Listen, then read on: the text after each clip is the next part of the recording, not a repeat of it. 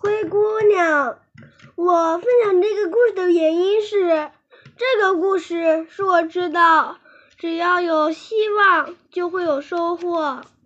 灰姑娘，从前有个漂亮可爱的女孩，由于继母每天让她睡在灰里，身上沾满了灰烬，于是大家就叫她灰姑娘。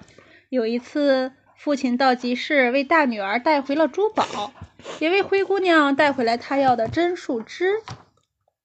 灰姑娘把针树枝栽到了母亲的坟边。它很快长成了一棵漂亮的大树，有一群小鸟来树上筑了巢。不久，王子邀请了全国年轻漂亮的姑娘来参加他的选妃舞会。灰姑娘的姐姐也被邀请去参加。灰姑娘哀求继母让她去参加宴会。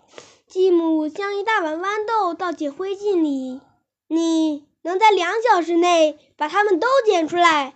就可以去。小鸟知道后，叽叽喳喳地飞进来，都来帮灰姑娘捡豌豆。只用一个小时就捡完了。灰姑娘怀着兴奋的心情，端着碗去找继母。继母狠狠地说：“你没有礼服，不能去。”说完，扬长而去。家里的人都走后，小鸟又飞了进来，为灰姑娘带了一套金银制成的礼服和一双金舞鞋。灰姑娘穿上豪华的礼服之后，高贵动人。王子看到她，很快向她走来，整晚都只和她一个人跳舞。天快亮时，灰姑娘设法从他身边溜走了。可是匆忙中，把左脚的金舞鞋失落在楼梯上了。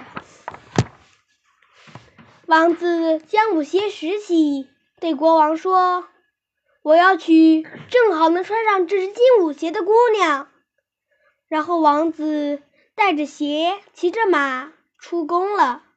鞋子穿在灰姑娘的脚上，就像是专门为她做的。王子高兴地把灰姑娘扶上马，向王宫走去。